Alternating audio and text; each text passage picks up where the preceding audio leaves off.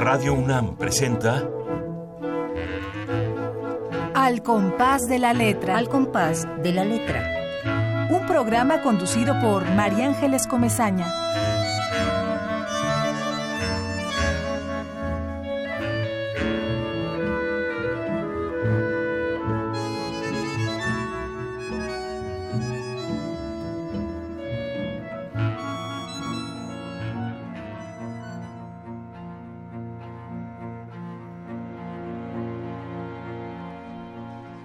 Porque queremos vivas a las rosas, los poetas no podemos callar, ni cantar en voz baja, ni afiadentro.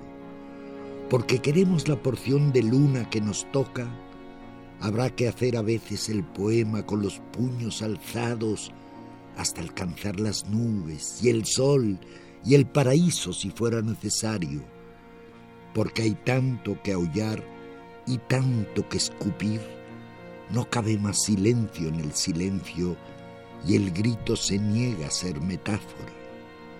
Y si el poeta calla, ¿quién le pondrá una luna entre los labios a ese niño que no salió de Siria porque ya estaba muerto? Y si el poeta calla, ¿quién le hablará de amor a esa mujer que se pregunta solas bajo qué cruz de Ciudad Juárez la enterraron? Y si el poeta calla, ¿Quién seguirá las huellas calcinadas por los desiertos de Arizona para dejar una flor en la osamenta?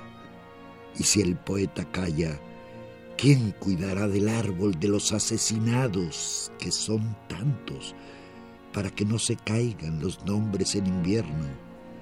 Y si el poeta calla, ¿quién izará la poesía a media asta?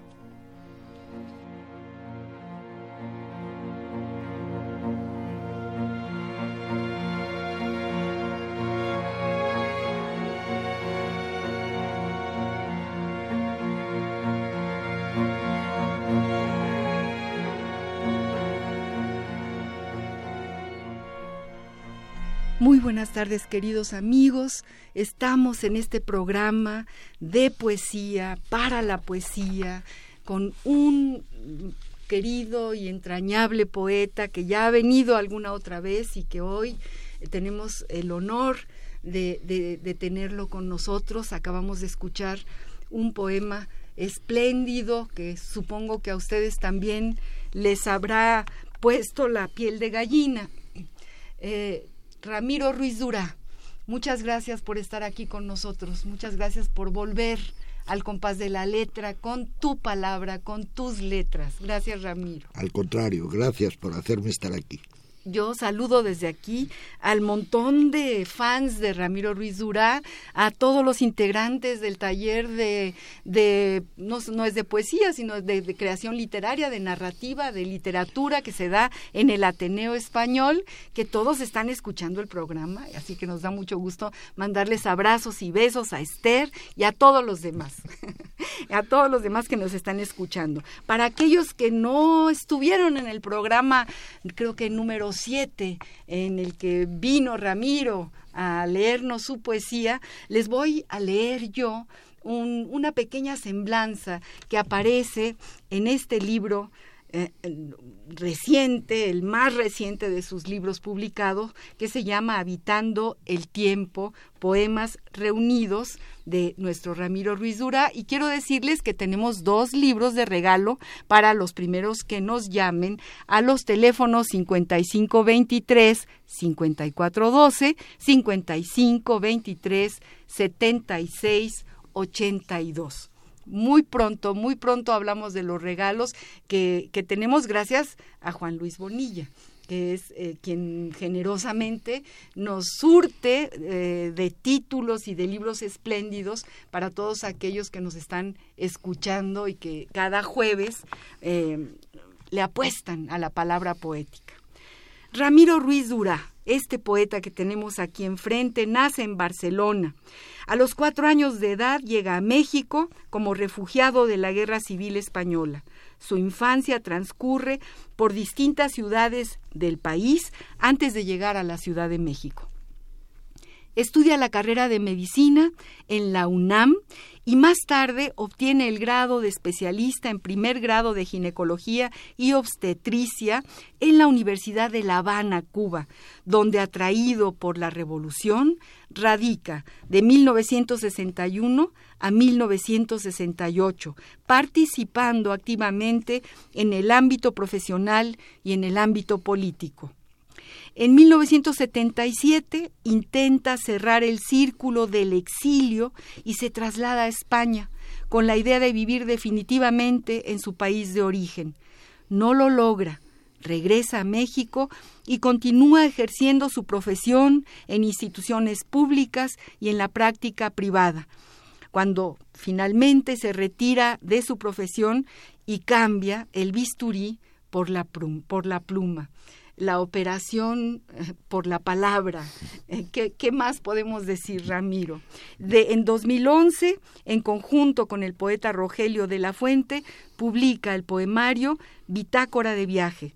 Como autor único ha publicado Ropa Vieja y Contar los años. Y este último o reciente, más reciente libro, eh, que, son poemas reunidos de, distintas publicaciones y que se llama Habitando el Tiempo. Bueno, Ramiro Ruiz, como todos nuestros invitados, ha elegido una palabra, una palabra compleja para, para buscar su música, compleja para quizá buscar eh, eh, exactamente la definición de la misma. Él nos dice que, vamos a hablar hoy eh, en la ruta de la palabra utopía. Y yo te pregunto, Ramiro, además de agradecerte de nuevo de estar aquí entre nosotros, ¿por qué la palabra utopía? Sabía que vendría la pregunta, la difícil pregunta. Eh, mira, yo creo que desde el siglo XVI, en que Tomás Moro acuña la palabra utopía, e imagina esa ínsula desconocida en la que se llevaría a cabo la organización ideal de la sociedad, etc., el humano se dio cuenta de que la vida se debe caminar por la vereda de la utopía. La utopía es un deseo aún en proyecto, al que aspiramos y por el que luchamos, aunque sea probable que no sea realizable. Mm. En su ensueño, el humano y digo el humano porque esto de decir el hombre de acuerdo a los, a los cánones modernos me, obligaría a decir el hombre y las mujeres y me parece absurdo. Tendríamos que decir el hombre y las sombras, no sé. Entonces prefiero hablar del humano, que en su ensueño, simplemente por serlo, aspira a su plena felicidad. Si no puede, no debe renunciar a vivir en un mundo mejor, en paz y en amor consigo mismo. Es el cómo quisiéramos que sea, esa es la utopía, aunque no lo sea. Creo que utopía es constructiva, es el motor que empuja a continuar. Y hay, por último, te diría, una utopía colectiva en la que se enmarca el cómo quisiéramos que fuera la realidad social y una utopía personal en la que proyectamos nuestra imagen futura, nuestra vida por venir. Siempre he pensado que la poesía es utopía y la utopía es poética. Ah, qué bonito, Ramiro. Ya definiste tú esta palabra y, como, como, un río, ¿no? Como un océano de, contenidos. Tenemos varias eh, definiciones que desde luego tú ya rebasas. Por ejemplo, ¿qué dice el diccionario de la Real Academia Española? Dice, utopía es plan, proyecto, doctrina o sistema deseables que parecen de muy difícil realización. Luego dice también, es la representación imaginativa de una sociedad futura de características favorecedoras del bien humano. Entre comillas ponemos ese del bien, ¿qué será eso del bien humano? Y luego, utopía según el Diccionario del Español de México, de el Colegio de México, dice lo siguiente, proyecto ideal o sistema imaginario de organización social o política que se considera irrealizable.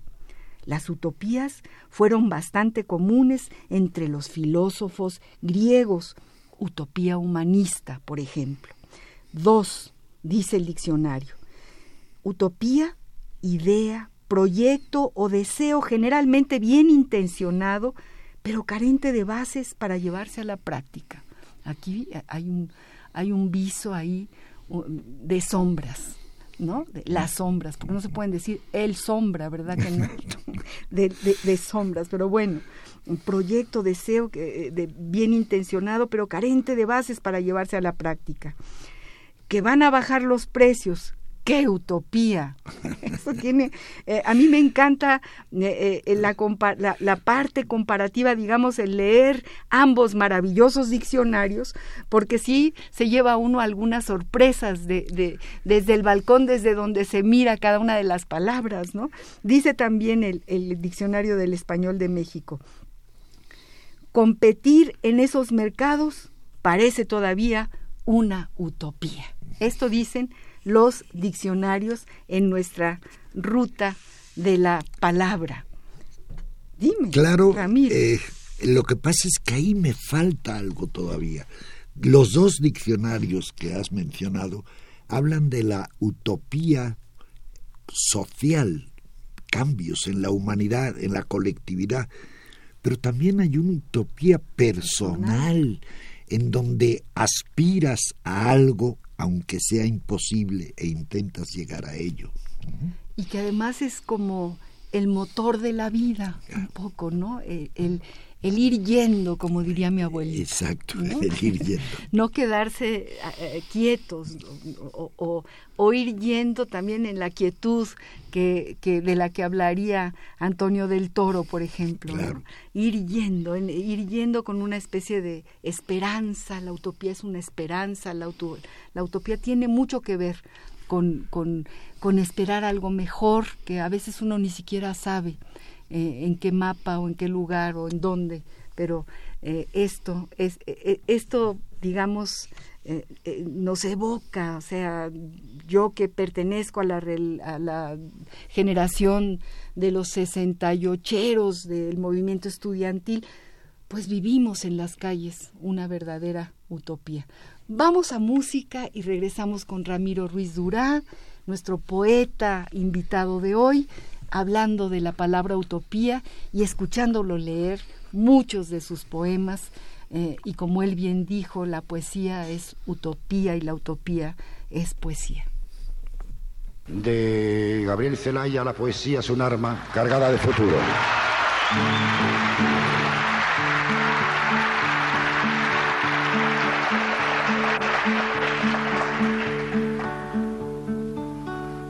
Ya nada se espera personalmente saltante, más se palpita y se sigue más acá de la conciencia, fieramente existiendo, ciegamente afirmando, como un pulso que golpea las tinieblas, que golpea las tinieblas cuando se miran de frente los vertiginosos ojos claros de la muerte, se dicen las verdades, las bárbaras terribles, amorosas crueldades, amorosas crueldades. Poesía para el pobre, poesía necesaria como el pan de cada día como el aire que exigimos trece veces por minuto para ser y en tanto somos, dar un sí que glorifica. Porque vivimos a golpes, porque apenas si nos dejan decir que somos quien somos. Nuestros cantares no pueden ser sin pecado un adorno. Estamos tocando el fondo estamos tocando el fondo. Maldigo la poesía concebida como un lujo cultural por los neutrales, que llenándose las manos se desentienden y evaden Maldigo la poesía de los que toman partido, partido hasta forrarse. Hago mía las faltas, siento en mía cuánto sufren y canto respirando. Canto y canto y cantando más allá de mis penas, de mis penas personales. Me ensancho, me ensancho no es una poesía gota a gota pensada, no es un bello producto, no es un fruto perfecto, es lo más necesario, lo que no tiene nombre, son gritos en el cielo y en la tierra son actos. Porque vivimos a golpes, porque apenas si nos dejan decir que somos quien somos. Nuestros cantares no pueden ser sin pecado un adorno. Estamos tocando el fondo, seguimos tocando el fondo.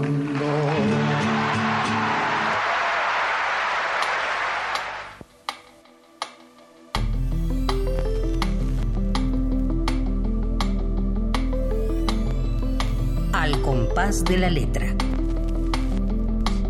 Bueno, acabamos de escuchar eh, el poema de Gabriel Celaya, eh, musicalizado por Paco, por Paco Ibáñez, eh, que en algunos lugares estamos tocando el fondo, pero es la poesía es un arma cargada de futuro. Estamos hablando de la utopía con el poeta Ramiro Ruiz Durá, esta tarde lluviosa del mes de julio.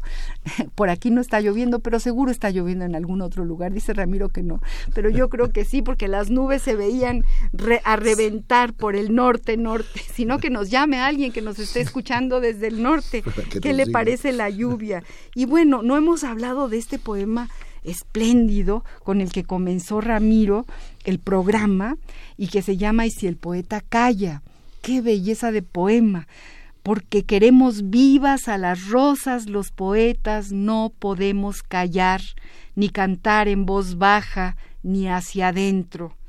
Porque queremos la porción de luna que nos toca, habrá que, habrá que hacer a veces el poema con los puños alzados hasta alcanzar las nubes y el sol y el paraíso, si fuera necesario. Este es un poema inédito, totalmente reciente, salido del horno, del, del, horno del lápiz y del escritorio de Ramiro Ruiz Durá, y que nos parece realmente un poema cargado de futuro y un poema cargado de utopía, Ramiro. Bueno, hablábamos de la utopía y tú tienes ahí otro poema seleccionado que tiene que ver con, con, con este territorio, con, con esta, esta convocatoria a la utopía. Bueno, mira, yo pienso que la, utopía siempre conlleva una espera. Y efectivamente, hace tiempo escribí una, alguna cosilla que se llama La espera. Y dice, se espera de nosotros, se nos pide a los vivos tener la esperanza de la espera.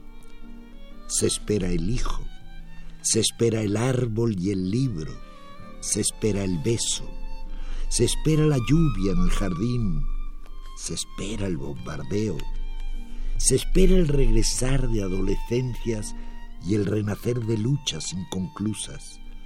Se espera cosechar trofeos y laureles, se espera la utopía, se espera la traición, se espera el miedo, se espera nada menos que la muerte, que aunque de mala gana se aguarda de por vida.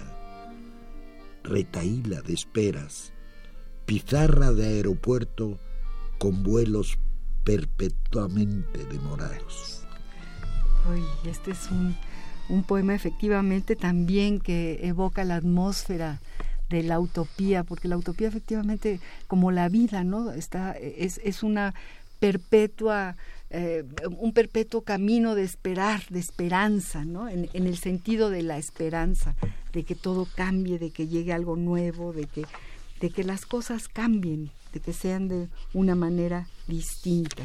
Eh, este, este poema se llama Boceto 3 porque tiene que ver con varios bocetos, ¿no? Publicados en Ropa Vieja, creo, me parece a mí, en, el, libro Ropa Vieja de Ramiro Ruiz. Y este se llama La Espera. La Espera, que es un, es un precioso, precioso poema. Estamos pensando, por ejemplo, Ramiro, ah, platicábamos hace un rato en, cómo muchos poetas han tomado eh, la utopía como materia de, de su de su obra. Por ejemplo Galeano no eh, que tiene el, escritor politólogo ensayista maravilloso filósofo y que entrañable eh, Eduardo Galeano escribió un, un poema también que se llama la utopía. Y que fíjate dice así dice ¿Qué tal si deliramos por un ratito? Nos invita a delirar. ¿Qué tal si clavamos los ojos más allá de la infamia para adivinar otro mundo posible? El aire estará limpio de todo veneno que, que no provenga de los miedos humanos y de las humanas pasiones. En las calles los automóviles serán aplastados por los perros.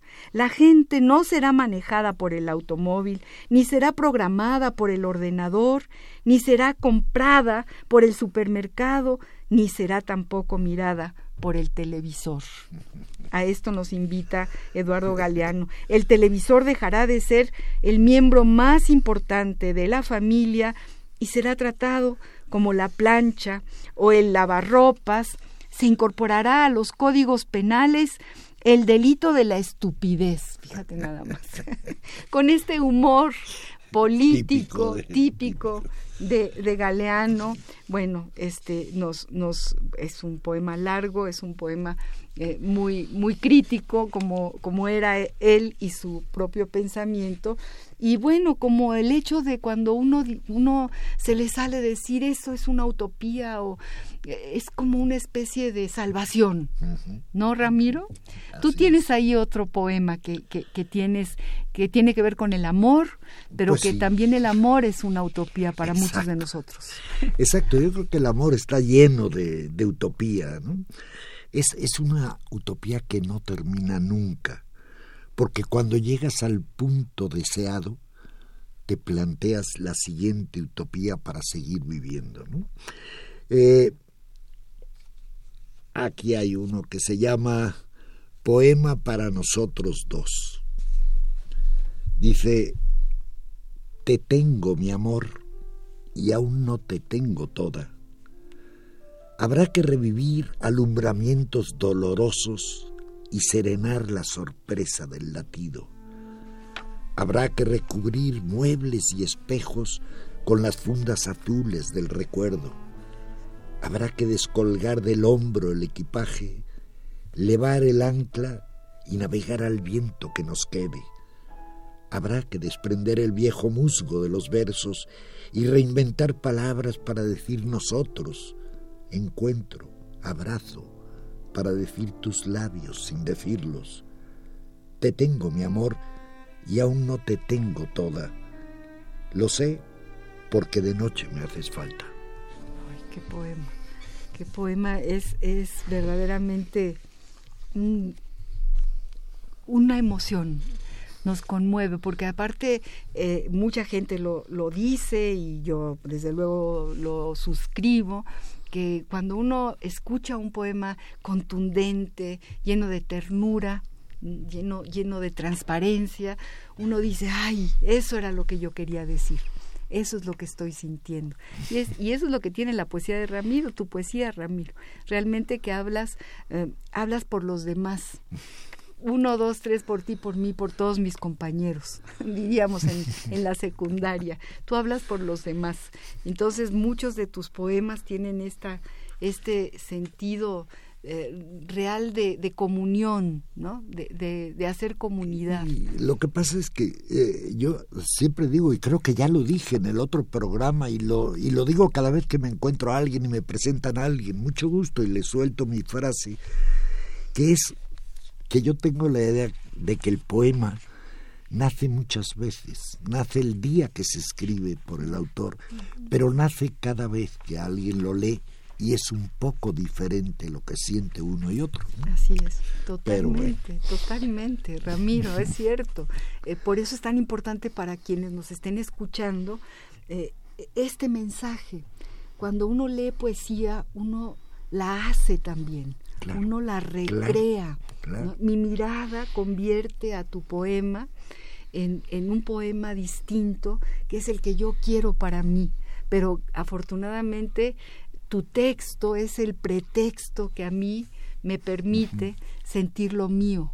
Y hacer tu poema. Y hacer mi poema, ¿no? Es un poco como aquella aquella película del cartero y el postino, ¿no? el postino, Que le preguntaba eh, eh, el, cartero a Neruda que por favor le, le, dijera cómo escribirle a la amada un poema de amor, que se lo dijera, que le diera la clase, ¿no? Que le diera la clave eh, para, para... Y entonces este cartero empezó a poner a, poner eh, un pequeño micrófono, el sonido de una ola que, llegaba del océano a la playa y, las estrellas, etcétera, ¿no? O sea, cómo se hace una metáfora, en fin, que esto ya nos, fuimos por los cerros de Úbeda, pero, pero venimos aquí a escuchar la poesía de Ramiro, estamos en el compás, al compás de la letra, en este programa que Radio UNAM ha propuesto para eh, la poesía para que, para que todos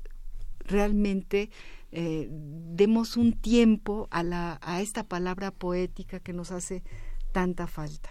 Léenos un poema y vamos a música para todos nuestros radioescuchas que están al pie y al compás de la letra. Eh, mira, yo leería algo que creo que, que va con el tema. Eh, se llama Epur si muove, o sea, y sin embargo se mueve, con un epígrafe que dice errare humanum est, y dice así, y yo que me creía que el planeta era redondo y azul y terso igual que un globo de domingo, y resulta que está lleno de fronteras y púas que rasgan la piel cuando ponemos los pies sobre la tierra. Y yo que desde Galileo supe que el mundo se movía alrededor del sol al modo de una feria, y hoy lo percibo inmóvil, dormido, tal vez anestesiado para que no se entere de la sangre que corre por los ríos. Y yo que imaginaba al pensamiento como el rector del tiempo y de la historia, y ahora constato que la vieja Inquisición aún tiene encendidas las hogueras. Y yo que había escuchado que el humano era el hijo y el nieto de los dioses, y me entero después que su genoma es parecido al del ratón de campo. Y yo que estaba tan feliz por estar vivo.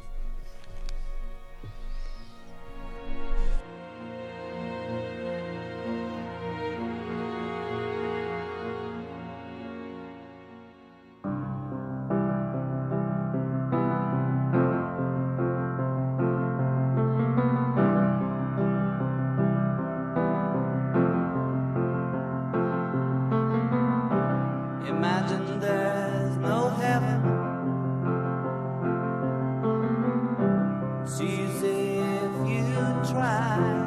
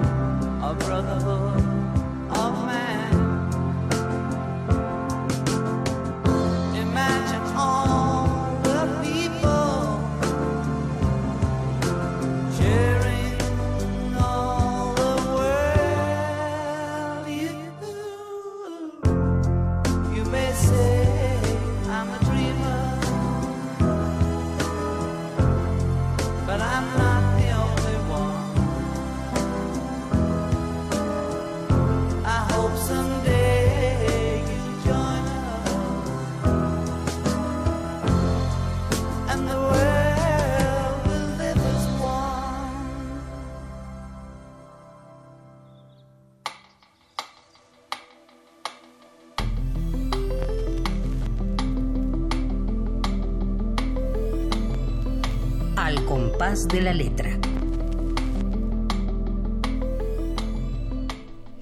Queridos amigos, estamos en una deliciosa conversación con nuestro amigo, el poeta Ramiro Ruiz Dura, eh, quien nos leyó un, maravilloso poema hace un momento y acabamos de escuchar eh, con motivo de esta ruta de la palabra utopía, pues ni más ni menos que este poema, yo creo que es un poema de John Lennon que se llama Imagine, ¿no? Imagínate un mundo distinto. Y bueno, tenemos eh, una información importante en, en torno a las nuevas publicaciones de nuestra querida universidad. Vamos a hablar un poco, ahorita pasamos a esta sección, entre los títulos que forman parte de la colección Ultramar, que la edita la Dirección General de Publicaciones y Fomento Editorial de la UNAM, encontramos El Chef de Jasprit Singh. Y vamos a ver qué tiene nuestro productor en relación a este libro que desde luego eh, recomendamos amplísimamente.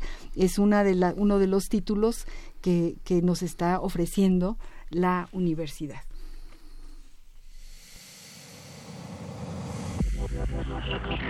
Calentito. Novedades editoriales de la UNAM.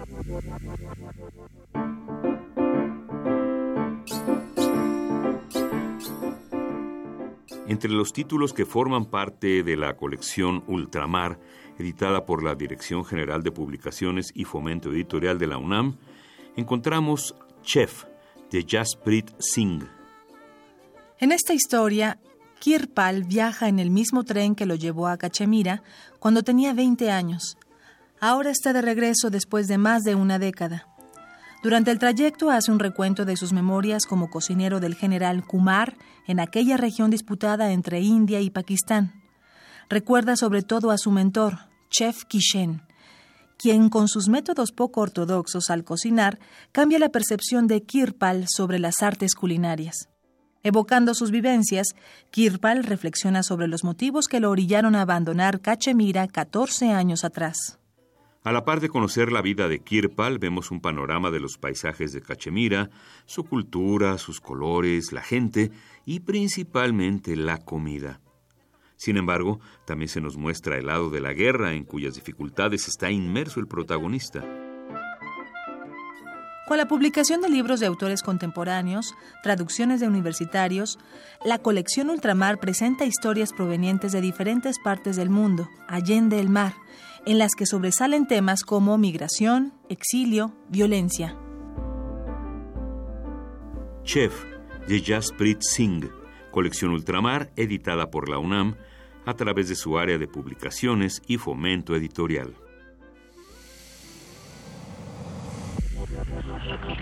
Calentito. Novedades editoriales de la UNAM. Estamos con Ramiro Ruiz, eh, eh, platicando, vuelvo a repetirlo, sobre la poesía que él eh, ha seleccionado en torno a las utopías. Bueno, pertenecemos a muchas generaciones de utopías. La Guerra Civil Española, que nos hermana a este poeta tan querido y a mí, el movimiento del 68, que nos hermana a todos los de mi generación, de nuestra generación, y bueno, eh, la utopía realmente es este, este hilo, ¿no? Es esta puntada en el gran tramazón que nos convierte en las personas que somos. Eh, encontré, eh, Ramiro, queridos radioescuchas, un pequeño poema de Mario Benedetti que también se llama Utopía. Y dice así, dice, ¿cómo voy a creer, dijo el fulano, que el mundo se quedó sin utopías? ¿Cómo voy a creer que la esperanza es un olvido o que el placer una tristeza?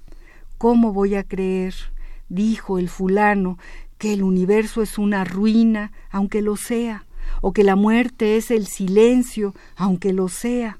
¿Cómo voy a creer que el horizonte es la frontera, que el mar es nadie, que la noche es nada? ¿Cómo voy a creer, dijo el fulano, que tu cuerpo, me engana, no es algo más de lo que palpo o que tu amor, ese remoto amor que me destinas, no es el desnudo de tus ojos, la parsimonia de tus manos. ¿Cómo voy a creer? Me engana, austral, que eres tan solo lo que miro, acaricio o penetro. ¿Cómo voy a creer? dijo el fulano, que la utopía ya no existe. Si tú me engana, dulce, osada, eterna, si tú, tú eres mi utopía. Aquí también como que se resume, ¿no? Esta, esto que dices tú de, la esperanza, de la esperanza eh, que existe siempre. Claro, con la, con la maravillosa eh, palabra de mengana. Como mengana de tal, mengano de cual. Sí, exacto, exacto. ¿Cómo vamos a creer que no existe la utopía? Y bueno, hablando del 68 y hablando de una etapa muy importante que nos marcó a todos, le pido a Ramiro que nos lea este poema recientísimo también, que acaba de llegar a, su cuaderno y que nos trae eh, inédito aquí al compás de la letra. Mira, qué bueno, María Ángeles, porque este año hace 50 años de la matanza de... el año que entra, el 18. Eh, perdón, el año que entra, claro. En, el 18 este, cumplimos 50 Es que siempre estoy más viejo de lo que soy realmente. Pero esto, estamos a punto de cumplir 50, años. Y ahí está esto como un ejemplo de la lucha por una utopía. Se llama Crónica de un grito y dice así, allí donde las piedras aún conservan su antigua pátina de sangre, allí donde aún se escucha el grito del indio masacrado y el crujir de la hoguera y el eco de los salmos coloniales, allí donde las tres culturas yacen en imposible abrazo de la historia, allí, precisamente allí, se le ordenó a la muerte que volviera. Fue una muerte moderna de fusiles y tanques, una muerte, digamos, diseñada para que un guante blanco la iniciara. Hubo un rumor de asombro reprimido cuando brillaron las bengalas, vomitaron su muerte los fusiles y atardeció la tarde entre colores de pólvora y de pánico. Y vino el hormiguero de la huida improvisada, el grito y el cabello perseguidos, las balas que no avisan su destino, la angustia de los cuerpos que convulsan y el ojo a ras de suelo sin mirada. Después vino el silencio, ese silencio incierto de zapatos vacíos y sueños cercenados que se quedó a dormir entre los muertos. Después vino el silencio, ese silencio antiguo y solidario detrás de las ventanas entornadas. ¿Quién escondió a los vivos para que no murieran? ¿Quién compartió la rabia? ¿Quién lavó las heridas y acalló los gemidos? ¿Quién metió al fugitivo debajo de su cama? Después vino el silencio, ese silencio indigno de la historia mentira hasta la náusea, quien retiró la sangre para que no se viera, quien se llevó los cuerpos sin decirlo, quien derribó las puertas donde se había refugiado el miedo, quien remató al herido, quien torturó a los presos, quien violó por la noche al estudiante, ¿Quién sigue repitiendo que la culpa es de los muertos por morirse? Allí, donde las piedras renovaron su antigua pátina de sangre, allí, precisamente allí, nace ese grito que todavía gritamos después de medio siglo de memoria. 2 de octubre no se olvida.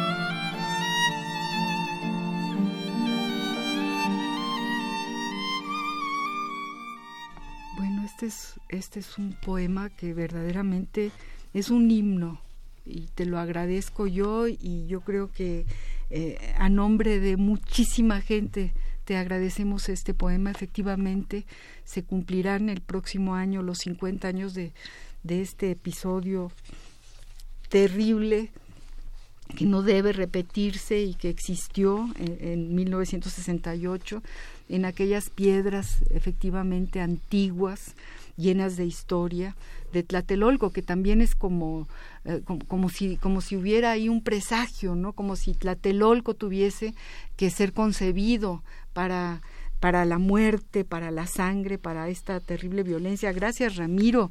Eh, eh, yo supongo que mucha gente me estará diciendo, pregúntale cosas a Ramiro, pregúntale, pregúntale por qué escribió este poema, cómo lo escribe. Y, yo me, voy a preguntarte, a remontarme a, a, tu propia vida, a tu juventud, a tu ida a Cuba, Ramiro, a, esta eh, especie de, impulso vital que te llevó a ti a ser un revolucionario toda tu vida hasta este momento, a esta, hasta esta crónica de un grito que nos acabas de leer. Bueno, María Ángeles, no sé, yo creo que hay cosas que se maman desde, desde que uno es bebé y quizá ese fue mi caso, como creo que es el tuyo también. Esto, eh, yo recuerdo Tlatelolco 68 porque en marzo del 68 llegaba yo a México de Cuba, regresaba a México. Los amigos no dejaron de hacer bromas acerca de que el movimiento del 68 se daba porque yo había llegado a México. Claro, lo que no pasaba de ser un chiste malo. Esto lo viví lo más intensamente que podía, dada mi diferencia de edad, mi diferencia con los estudiantes, pero me acuerdo una noche mi mujer y yo tomamos la camioneta que teníamos prestada, porque todavía no teníamos ningún vehículo, y nos fuimos a Ciudad Universitaria a buscar muchachos que estaban huyendo la noche aquella en que la policía entró a Ciudad Universitaria. Huían por las bardas y entonces había varios, no éramos los únicos que tuvimos esa idea, varios vehículos recogían a los muchachos y los llevábamos a algún sitio lejano a Ciudad Universitaria para que ellos ya resolvieran la ida a sus casas. Y bueno, fue, fue emotivo para mí esto. Después, lamentablemente, vino el suceso de, del 2 de octubre y, y fue, fue un día de luto para el país. Yo creo que fue un día de luto, pero de un luto con rabia, de un luto con el propósito de aquí no termina esto. La lucha tiene que seguir y creo que hoy día sabemos que la lucha tiene que seguir. Ay, Ramiro, pues yo te de verdad vuelvo a agradecerte este esta crónica de un grito eh, que, que, realmente, bueno, es, eh, un, es un gusto enorme tenerla. es como llegar a, a, pronunciar lo que, lo que tiene que quedar escrito. Es una de las cosas que tienen que quedar escrito en este libro que seguramente el año que entra Radio UNAM desde luego estará estará no me gusta la palabra celebrar no pues pero pero sí también es una celebración el hecho de que haya existido un movimiento del 68 que abrió puertas que descorrió sombras que fue durísimo, terrible, pero que nos hizo personas diferentes, sobre todo a la generación mía y, a todas las demás. Que, a, las que siguieron, a, las que y también a la tuya, Ramiro. Pero tú ya venías de una revolución, para ti no era no era extraño, tú venías de, de trabajar en la revolución, en tu Cuba, que conociste desde muy jovencito, desde que, desde que eras un adolescente, que te fuiste a Cuba con tu madre. Cuéntanos algo de, de ese viaje y de ese, de ese gusto de ir a Cuba cuando eras un joven. No, no, realmente yo de, de niño pasé por Cuba, pero rumbo a México. Eh, realmente no estuve así en Cuba mucho tiempo. Mi decisión de ir a Cuba es cuando termino la carrera y en ese momento hacen falta médicos en Cuba y a mí me hacen falta cubas. Entonces... Y te vas con tu madre, ¿no? Eh, me voy solo y luego me llevo a mi madre. Pero muy jovencito, ¿qué tendrías? Bueno, no, pero ya era médico, sí. Eh, a, qué edad se es médico. Pues yo creo que se, empieza a los 16, son 10 años, 26. A los 18 se, tendría, sí, 25 años, o 24, 25 años, sí, sí, así es. Y te vas a un pueblo pequeño de Cuba. Me voy a varios pueblos de Cuba, es una vida nuevamente nómada, me van mandando a distintos pueblos, los médicos hacen falta, y hay que manejarlos como en un tablero de ajedrez, mando esto aquí, mando aquel allá. Y bueno, me mandan a distintos pueblos hasta que termino en Santiago de Cuba, donde ya empiezo mi especialidad, hasta entonces había trabajado como médico general. En Santiago empiezo mi especialidad y la termino en La Habana. Y bueno, pues quedé un, un tiempo como profesor de la Universidad de La Habana, profesor de ginecología, naturalmente, y, y ya de poco después se había terminado, digamos, la etapa Cuba, Cuba ya no necesitaba de nosotros, más bien nosotros necesitábamos de Cuba. Y decidimos regresar, regresar a México y aquí estamos.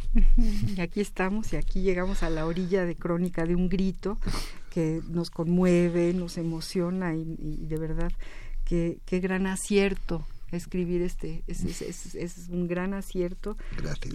sí de verdad Ramiro yo creo que muchos de los que nos están escuchando eh, estarán de acuerdo conmigo y estarán muy muy eh, muy emocionados. Igual que yo quiero decirles que tenemos un, regalo más un regalo más. Tenemos eh, el libro de, que se llama Arritmias de la gran escritora maestra de la Facultad de Filosofía y Letras, a quien queremos enormemente y le mandamos un abrazo grandísimo desde aquí, Angelina Muñiz. Huberman. El próximo programa, el próximo jueves, va a estar ella es, eh, en, en, Al compás de la letra. No, no, se lo pierdan. Y para todos aquellos que nos hablen a los teléfonos eh, que ya dijimos, pero ya se llevaron mi papelito, así que ya no sé, los teléfonos ahorita los volvemos a, a, decir por, por, por, los micrófonos, pueden eh, venir a recibir este libro de Angelina Muñiz para que además ya lo lean antes de que ella antes de que, de que ella venga. Bueno, les digo, por ejemplo, a Juan Carlos Gómez Luna y a Tania Pinto, que ya, se, ya son los ganadores de tu libro, de tu ah. libro Habitando el Tiempo, Ramiro, sus dos libros. Y Arritmias de Angelina Muñiz, todavía no sabemos, seguro nos van a llamar ahorita 5523 5412, 5523 76 82 para todo aquel que quiera ganarse un libro, que además no pueden venir hasta dentro de una semana. Aquí dice el día, perdón, déjenme, déjenme que me, el 24 de, de, de, julio. 24 de julio podrán pasar todos ustedes por, bueno, los que hayan ganado estos tres libros, por los regalos que nos da Juan Luis Bonilla. Claro.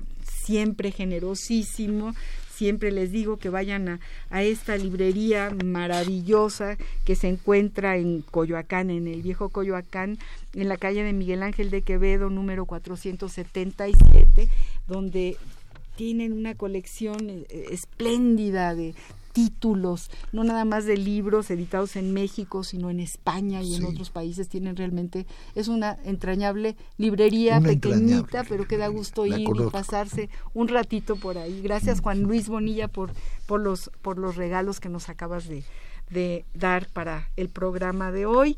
Estamos a punto de terminar nuestro compás, nuestro programa de este jueves y, Ramiro, por supuesto, no podemos terminar eh, el programa sin, sin escucharte otra vez eh, eh, otro poema y sin decir que Gabriel Castañeda Castillo se acaba de ganar el libro de Angelina Muñiz. Gabriel, felicidades.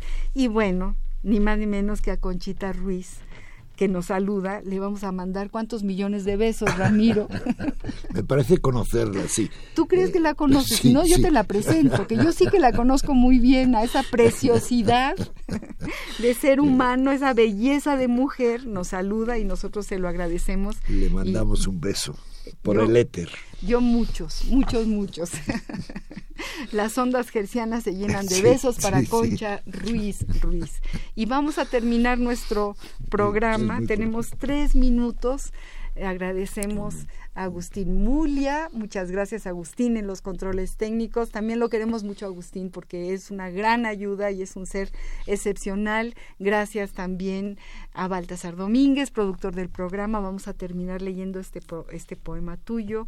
Muchas gracias a todos nuestros radioescuchas. Los esperamos cada jueves al compás de la letra porque luchamos por y para la poesía. Vamos a escucharte, Ramiro. Sí, mira, vamos a terminar con algo más ligerito, eh, casi humorístico, para que no nos quedemos tan solemnes.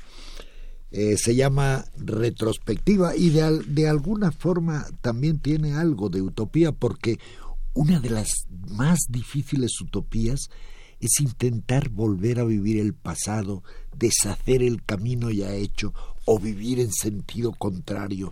Si yo ahora pudiera dedicarme a ser a irme hacia la juventud, sería maravilloso. Pero bueno, se llama retrospectiva y dice, armo un rompecabezas con el tiempo, invierto el almanaque y los relojes, camino nuestra historia en sentido contrario Acerco de nuevo las distancias, desenredo los nudos, reparo los, espejos estrellados, recorro con calma los ayeres, las manos tomadas de la mano, las tardes de vodka en la sonrisa, los viajes al planeta originario, y llego a ese inicio inolvidable con tu cómplice asombro de mirada, mientras yo me quitaba la camisa. Qué bonito poema. Otra vez, gracias Ramiro por estar aquí. Esperemos que vuelvas. Hace cinco meses estuviste aquí. Que pasen otros cinco y que regreses con un poema nuevo, con nuevas letras, con otros compases que te acompañan siempre. Es virtuosa la vida de nuestro querido poeta Ramiro Ruiz Dura. Gracias por estar El agradecido soy yo, a Radio UNAM y en especial a María Ángeles Comesaña, esta bella mujer que tengo la maravilla de ser su amigo. Gracias, Ramiro. Gracias a todos. Hasta el próximo jueves.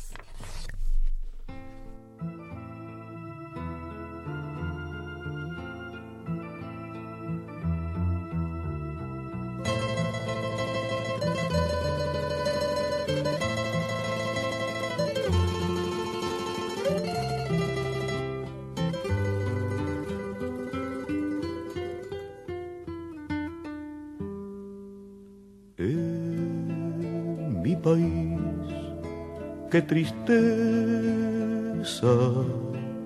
la pobreza y el rencor. Dice mi padre que ya llegará desde el fondo del tiempo otro tiempo y me dice que el sol brillará sobre un pueblo que sueña labrando su verde solar.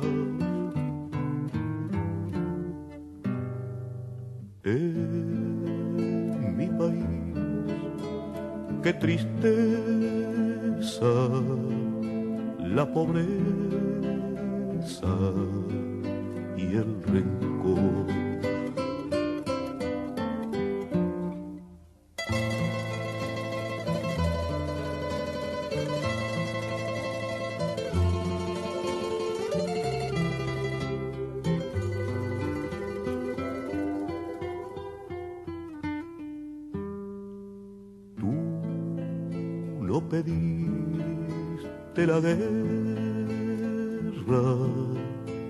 madre tierra, yo lo sé.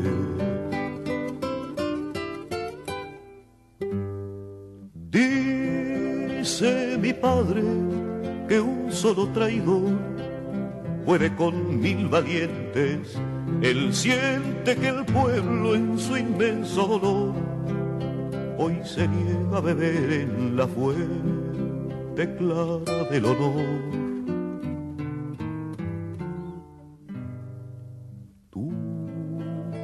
no pediste la guerra, madre tierra, yo lo sé.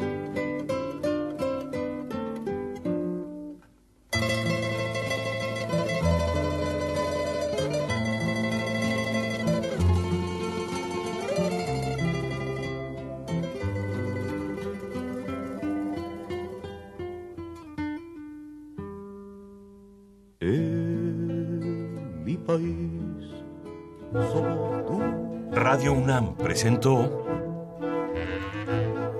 Al compás de la letra. Al compás de la letra. Un programa conducido por María Ángeles Comezaña.